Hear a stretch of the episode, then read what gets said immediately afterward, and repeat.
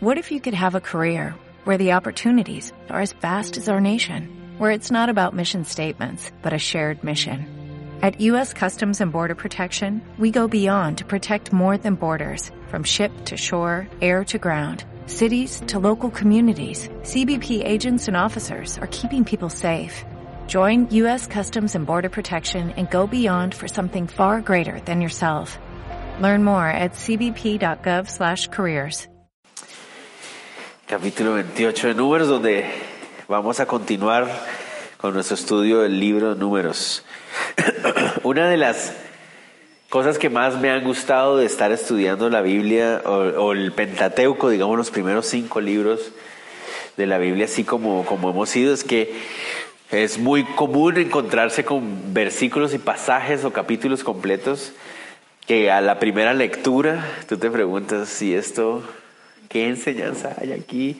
Digamos de manera práctica. Porque obviamente en cada pasaje de la Biblia uno puede encontrar una gran cantidad de uh, enseñanzas uh, espirituales, doctrinales o históricas. Bueno, hay una gran cantidad de cosas. Pero cuando uno se lo pregunta como que, y pero para mi vida personal, ¿no? Eh, ¿Cómo puedo aplicar esto? ¿No? Y eso es una de las cosas que más me ha gustado del estudio del libro de Levítico y de Números, es eso, en poder darse, eh, llevarse esas sorpresas súper agradables de poder encontrar unas grandes enseñanzas para la vida personal en pasajes que uno tal vez al pasar rápidamente nunca hubiera imaginado que están esas verdades. Y este es uno, tengo que otra vez ser honesto con ustedes, este es uno de esos capítulos, el, estos dos capítulos, son de esos capítulos que cuando los leí la primera vez dije, wow, ok, aquí hay un reto.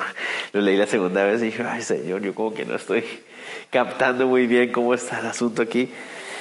Eh, no, es que sea no es que sea difícil de entender, realmente es fácil, pero no le encontraba hasta que la tercera ya como, ok, Señor, wow, tremendo lo que, lo que podemos encontrar aquí. Entonces la idea es que nos adentremos a este pasaje con un corazón dispuesto para que Él nos enseñe para nuestras vidas algo muy personal. Y por eso necesitamos orar, pidiéndole a Dios que sea Él el que lo haga. Señor, te damos gracias otra vez por permitirnos estudiar la Biblia. Y te ruego, Dios, que podamos ser sensibles a tu enseñanza hoy. Señor, que sean más que solo letras o palabras que sea más que solo información, Dios.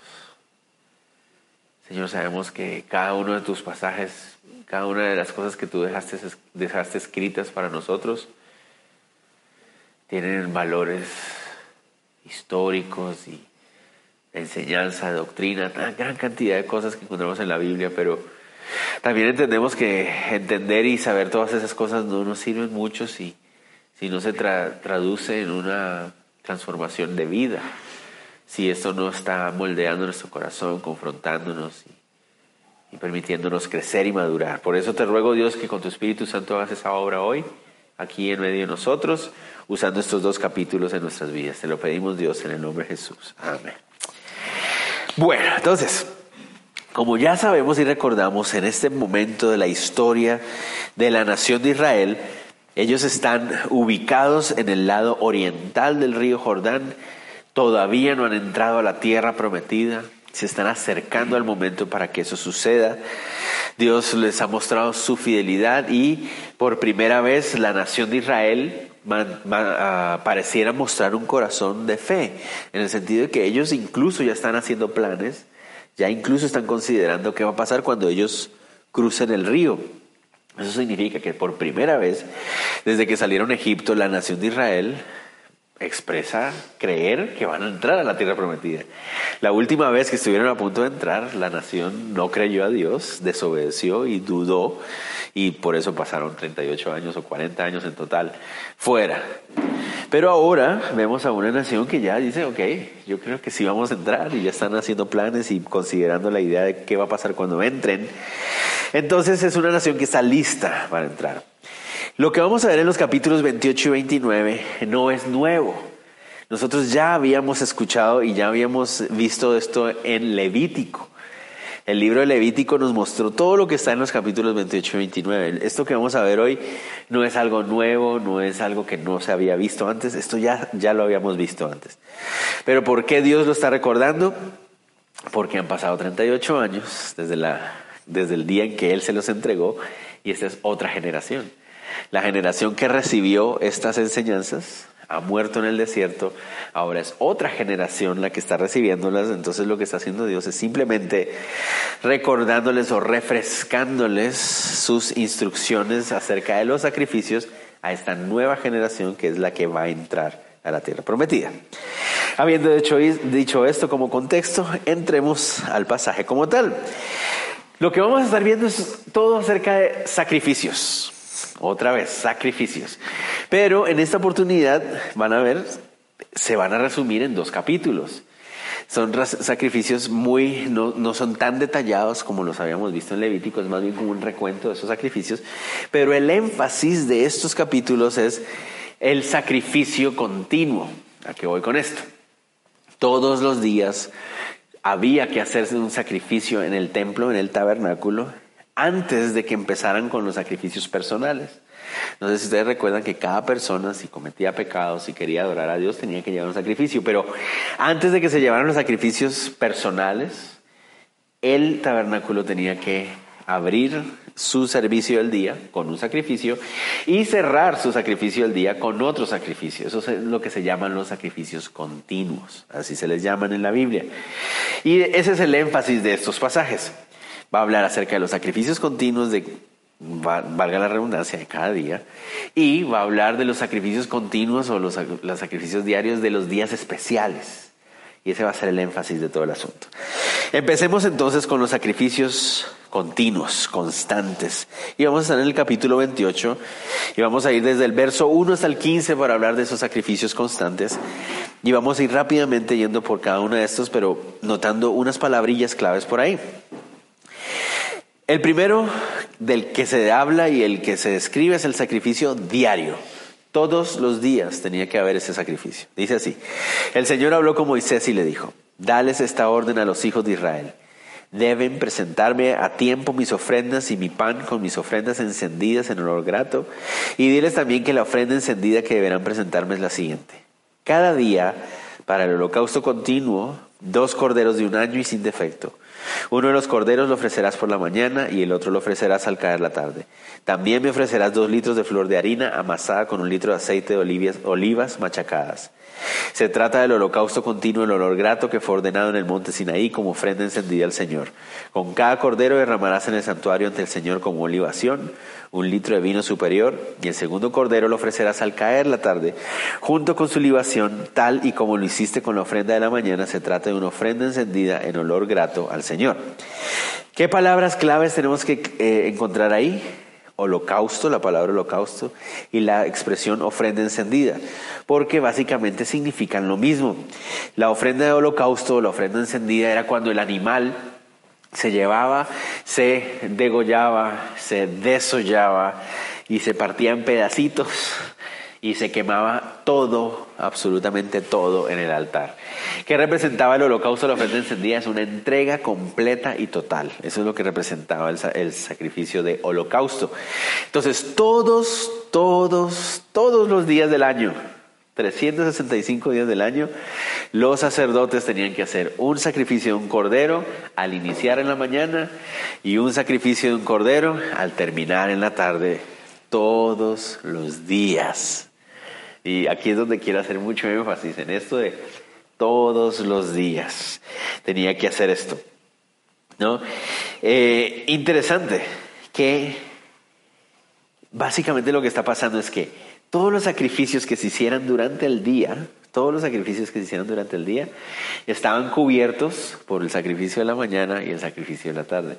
Entonces suena como raro en el sentido de que los sacrificios tenían que estar cubiertos por un sacrificio. O sea, ni siquiera los sacrificios eran suficientes y ahí es donde está la clave del asunto. Ni siquiera el sacrificio que yo hacía de manera personal al Señor era suficiente, porque tenía que estar cubierto por otro sacrificio. Y ese sacrificio tenía que hacerse diariamente, ¿no? Entonces, continuemos.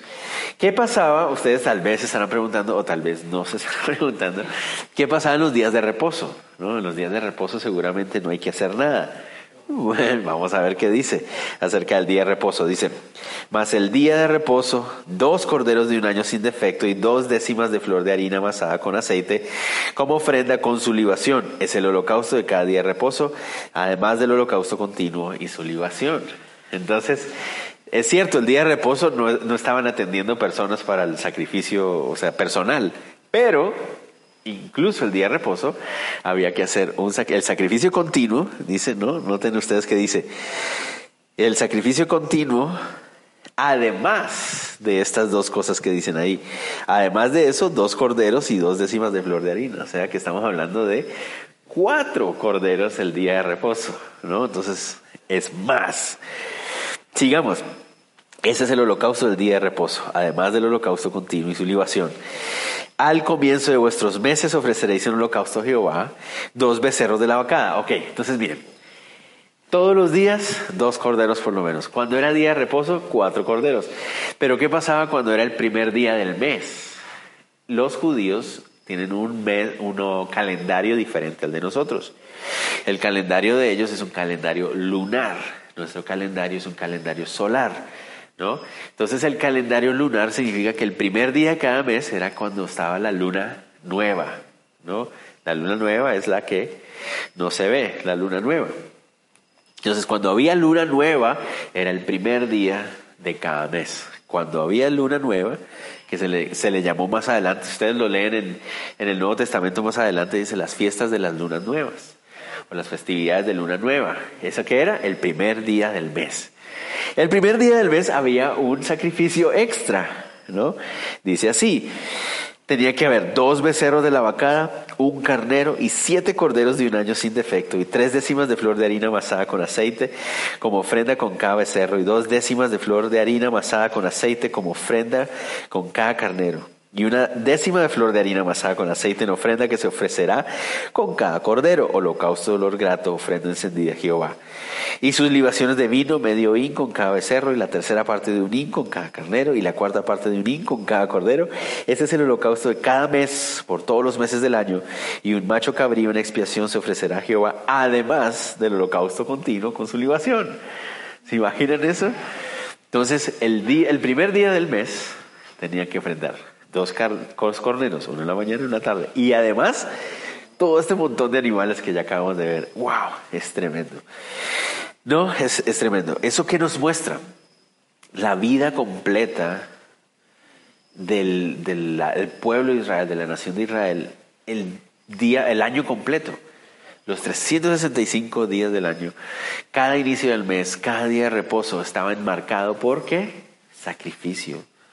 ¿Y eso qué significaba?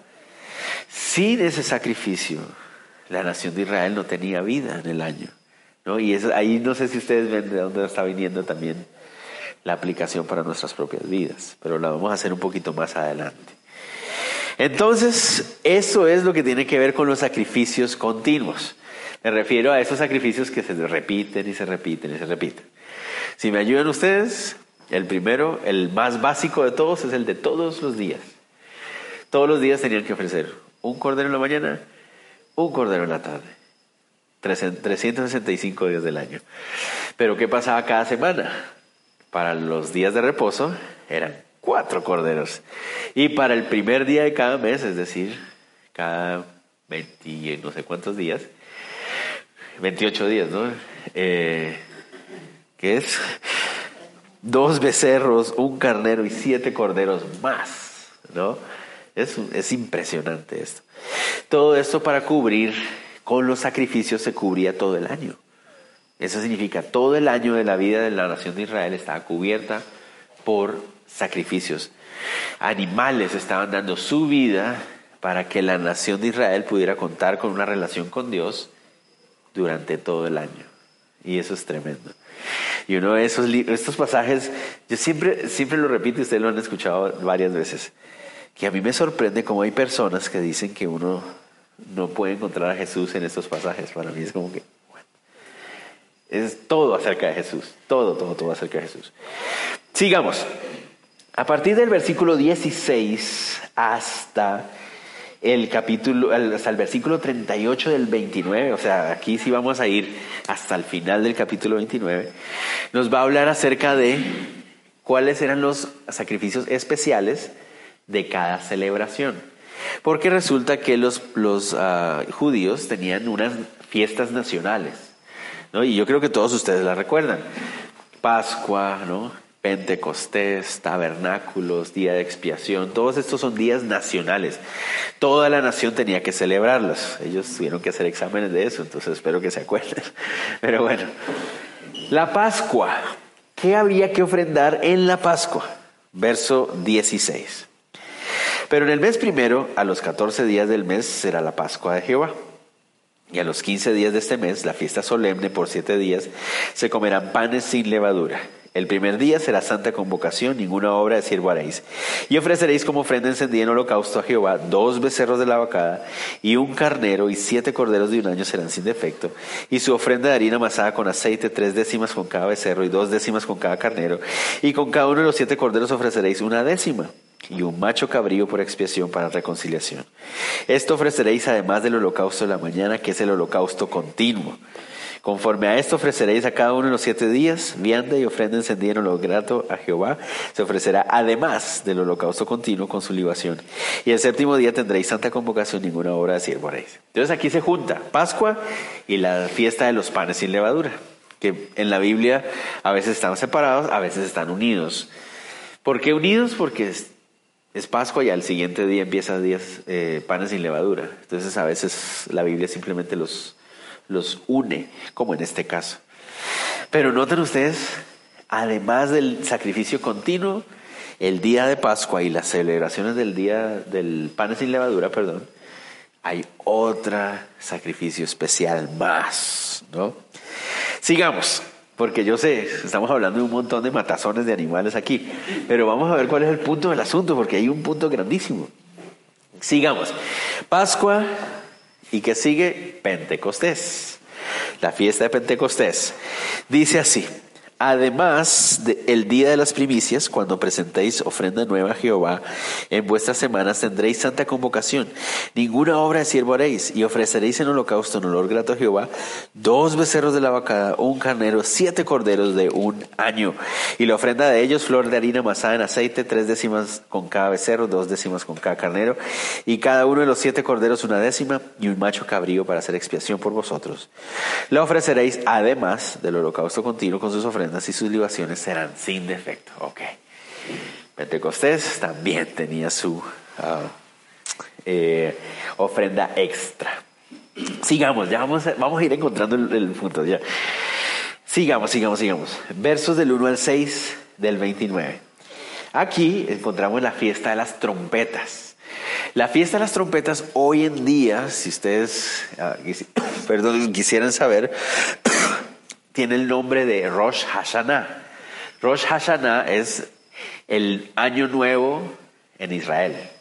Ustedes saben que ellos celebran Año Nuevo, no el mismo día que nosotros. Nosotros lo celebramos el primero de enero. Para ellos es en lo que nosotros somos septiembre, octubre, más o menos en esa fecha. Rosh Hashanah, el día del el Año Nuevo hebreo. La fiesta de las trompetas. Rosh Hashanah significa el, la cabeza del año. Eso es la traducción literal de la palabra o de la expresión. Entonces lo que hacían era simplemente se tocaban dos trompetas de plata y estas trompetas daban el, el anuncio, la indicación de que el año acababa de empezar.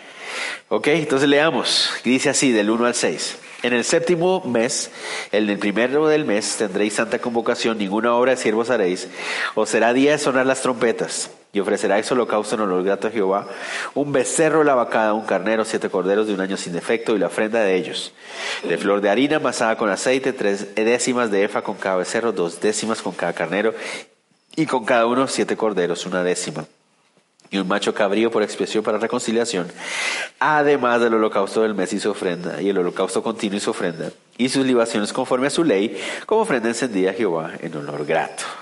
¿Ok? Nada más diferentes, Prácticamente es la misma ofrenda especial de cada fiesta. Siguiente, a los 10 días del mes séptimo, el primer día del mes séptimo, celebraba el inicio del año. A los 10 días del mes séptimo se celebraba el día de la expiación. Una vez al año, ellos tenían que llevar una ofrenda de un macho cabrío o de dos machos cabríos y había un proceso que ustedes lo pueden leer también en Levítico si quieren, Levítico 16. Pero era a través del cual se pedía perdón al Señor por todos los pecados de todo el pueblo de todo el año que había pasado. Era, es tal vez una de las fechas más importantes para el pueblo de Israel.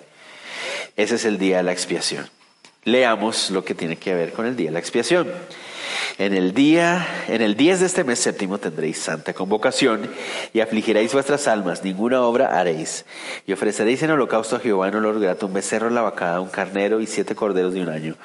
Serán sin defecto. Y sus ofrendas, flor de harina amasada con aceite, tres décimas de efa con cada becerro, dos décimas con cada carnero, y con cada uno de los siete corderos una décima, y un macho cabrío por expiación además de la ofrenda de las expiaciones por el pecado y el holocausto continuo y sus ofrendas y sus libaciones.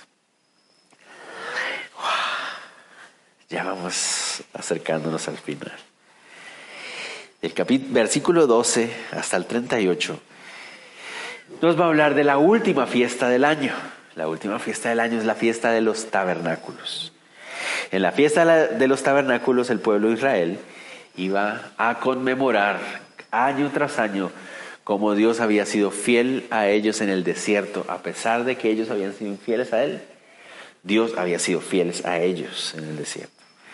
No voy a leer todos los versículos del 12 al 38 por una razón, porque aquí va a narrar siete veces exactamente la misma cosa. Es exactamente lo mismo. Entonces va a narrar siete veces el mismo pasaje. ¿Por qué? Porque era el mismo sacrificio durante siete días. ¿Ok? Solo para que ustedes sepan y me van a decir, te saltaste un montón. Lo que pasa es que vamos, es, es repetir siete veces exactamente la misma cosa. Entonces por eso Vamos a dejarlo ahí. Voy a leer solo el primer día y ustedes ya saben que el segundo día va a ser igual, el tercer día es igual, el cuarto día es igual, van a ser todos iguales. ¿Estamos de acuerdo? ¿Les parece bien? Para tal vez eso va a ser un poco más amable la lectura. El día sexto ya cayó uno. Sigamos, dice así, también a los quince días del mes séptimo tendréis santa convocación, ninguna obra de siervo haréis y celebraréis fiesta solemne a Jehová por siete días. Y ofreceréis en holocausto una ofrenda encendida a Jehová en olor grato trece, becerros de la vacada, dos carneros y catorce corderos de un año han de ser sin defecto, y las ofrendas de ellos de flor de harina amasada con aceite, tres décimas de efa con cada uno de los trece becerros, dos décimas con cada uno de los dos carneros, y cada uno de los catorce corderos una décima, y un macho cabrío por expiación, además del holocausto continuo, su ofrenda y su libación. ¿Ok?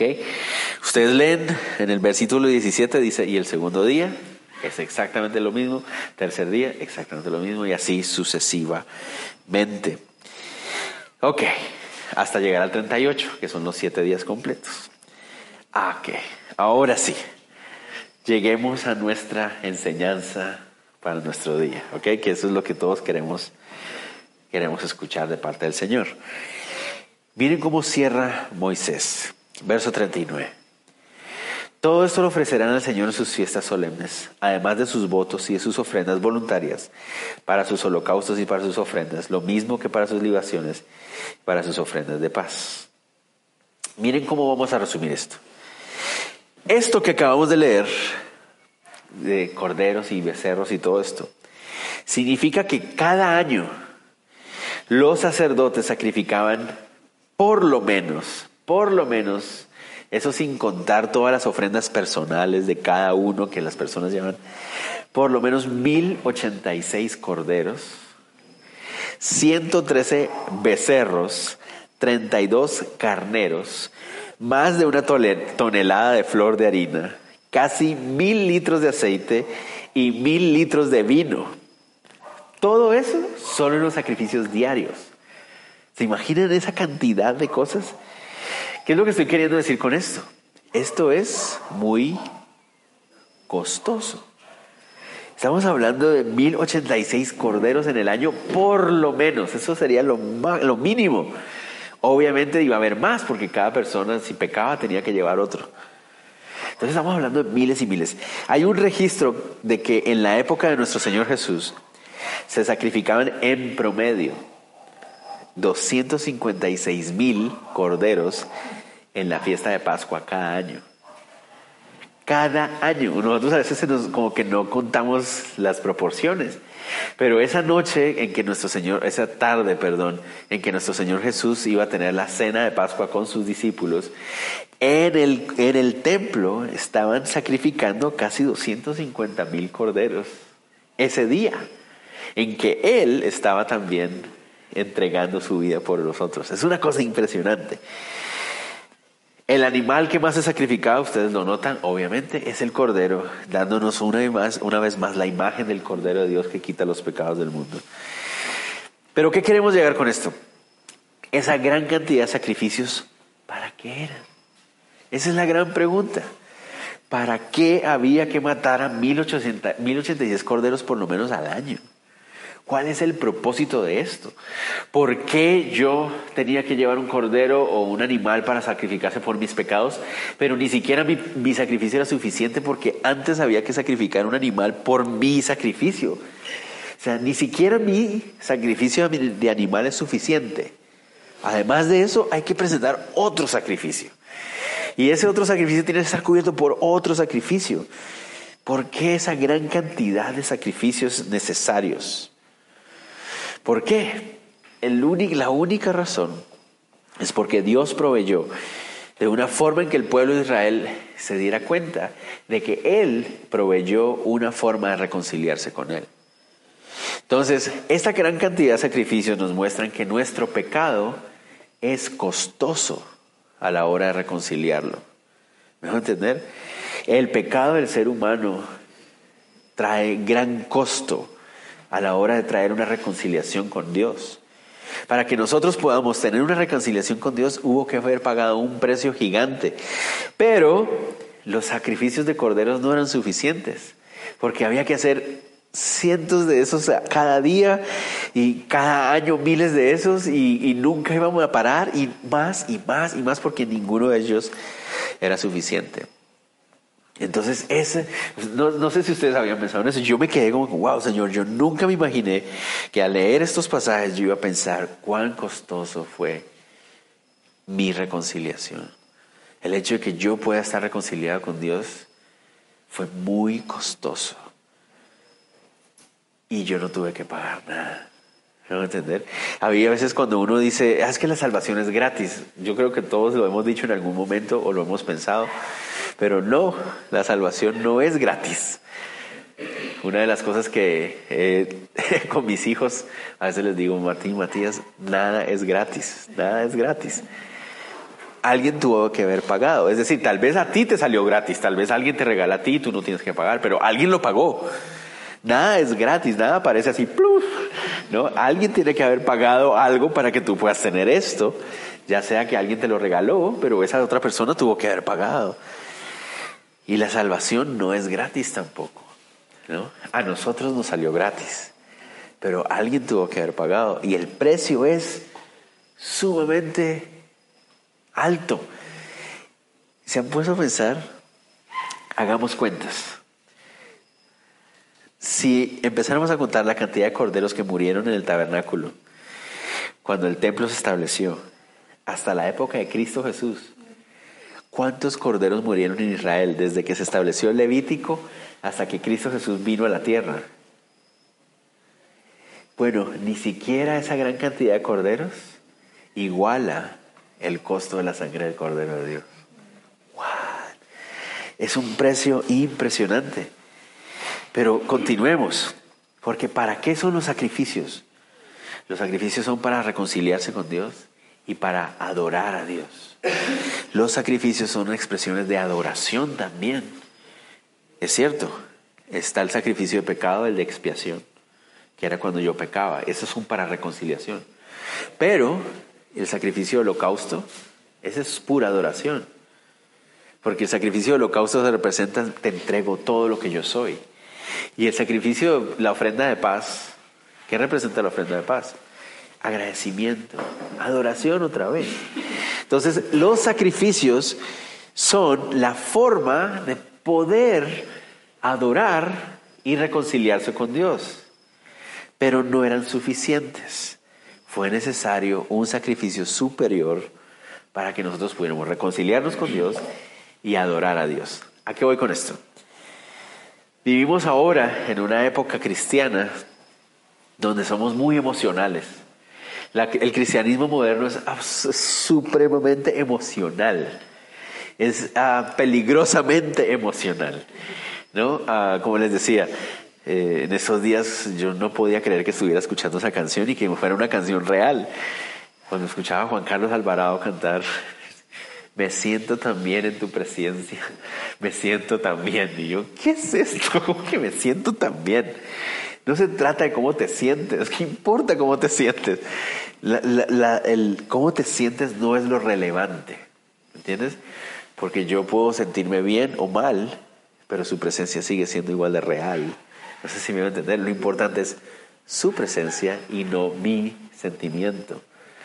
Pero vivimos en un cristianismo, tristemente, en, el, en nuestro hemisferio occidental, donde se le da mucha importancia a las emociones, a los sentimientos. Hoy estuvo hermosísimo el servicio. ¿Por qué? Es que no se sintió algo especial. Y si no se hubiera sentido algo especial, entonces no. No, no sé. Es, es que hoy se experimentó la presencia de Dios. O sea que si no la experimentas, la presencia de Dios no estaba ahí demasiado emocional, demasiado emocional.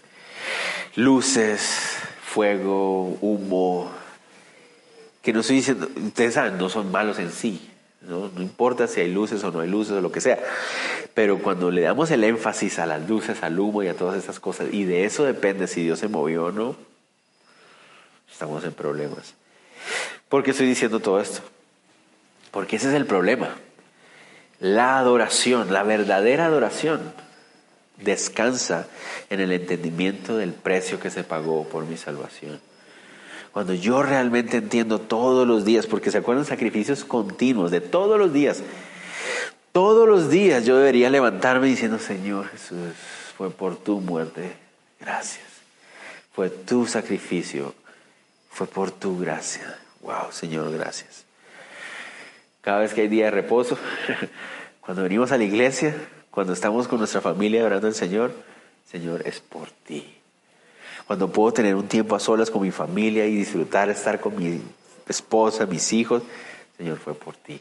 Puedo estar con mis padres, con mis hermanos, Señor, es por ti. Cada año, cada mes que inicia, cada año que inicia, Señor, es por el sacrificio que tú pagaste. Todo tiene que ver con tu sacrificio, Señor.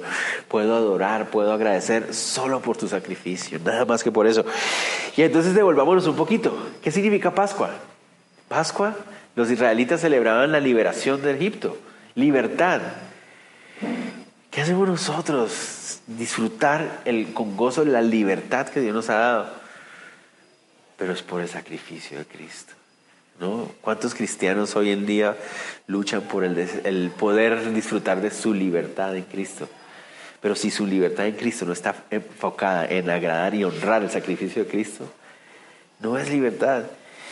¿Qué se celebraba en, Pentecostés? Las cosechas. Señor, gracias por habernos dado cosechas. ¿Qué hacemos nosotros? Señor, tu provisión, toda tu provisión. Ese día se dio la ley también. Es lo que los israelitas celebraban, la entrega de la ley. Wow, Señor, hoy tengo justificación en mi vida, hoy tengo orden en mi vida. Tú has provisto para mí. ¿Solo por qué? Por el sacrificio de Cristo. Ya no hay que hacer más sacrificios porque el de Él fue suficiente. Equivalente, nunca va a ser equivalente. Más grande que todos los millones de corderos que se puedan más que todo eso. ¿Qué se celebraba en la fiesta de las trompetas? El inicio del año, como les decía. ¿Qué se celebraba en el día de la expiación? Perdón total. Puedo ser perdonado, total y absolutamente perdonado por el sacrificio de Cristo. ¿Qué se celebraba en tabernáculos una vez más? Que Dios es fiel aun cuando yo soy infiel. ¿Y por qué puedo celebrar eso? por el sacrificio de Cristo. Una y otra vez. Entonces, ese fue para mí la enseñanza que Dios me dio con todo este montón de corderos muertos y becerros y, todas estas cosas. Yo le decía, Señor, pero tener que leer que 12 becerros y que este sacrificio y el otro con sacrificio, y wow. Cuando uno llega y se siente a pensar, wow, no importa cuántos millones de corderos se sacrifiquen, nunca, nunca, nunca van a ser suficientes para yo poder tener agradecimiento, adoración, provisión, fidelidad, perdón, libertad. Solo el sacrificio de Cristo pudo haber hecho eso. Y cualquier adoración, cualquier adoración, expresión emocional, o no, expresión de adoración, cualquier expresión de adoración que no esté basada en el sacrificio de Cristo Jesús es solo emoción. No es nada más que eso. Entonces yo le decía, Señor, ayúdanos a enfocarnos en eso. A veces siento que cometemos un error cuando tratamos de llevar a la gente a adorar a través de la música sin, sin darle la importancia a por qué lo estamos haciendo. Y deberíamos tener en cuenta eso, las letras que cantamos, a veces las letras están más enfocadas en, en nosotros que en el sacrificio de Cristo.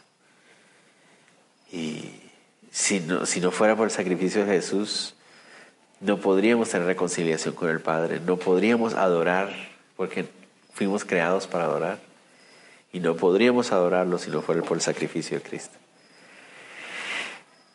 Y ya, suficiente, bastante.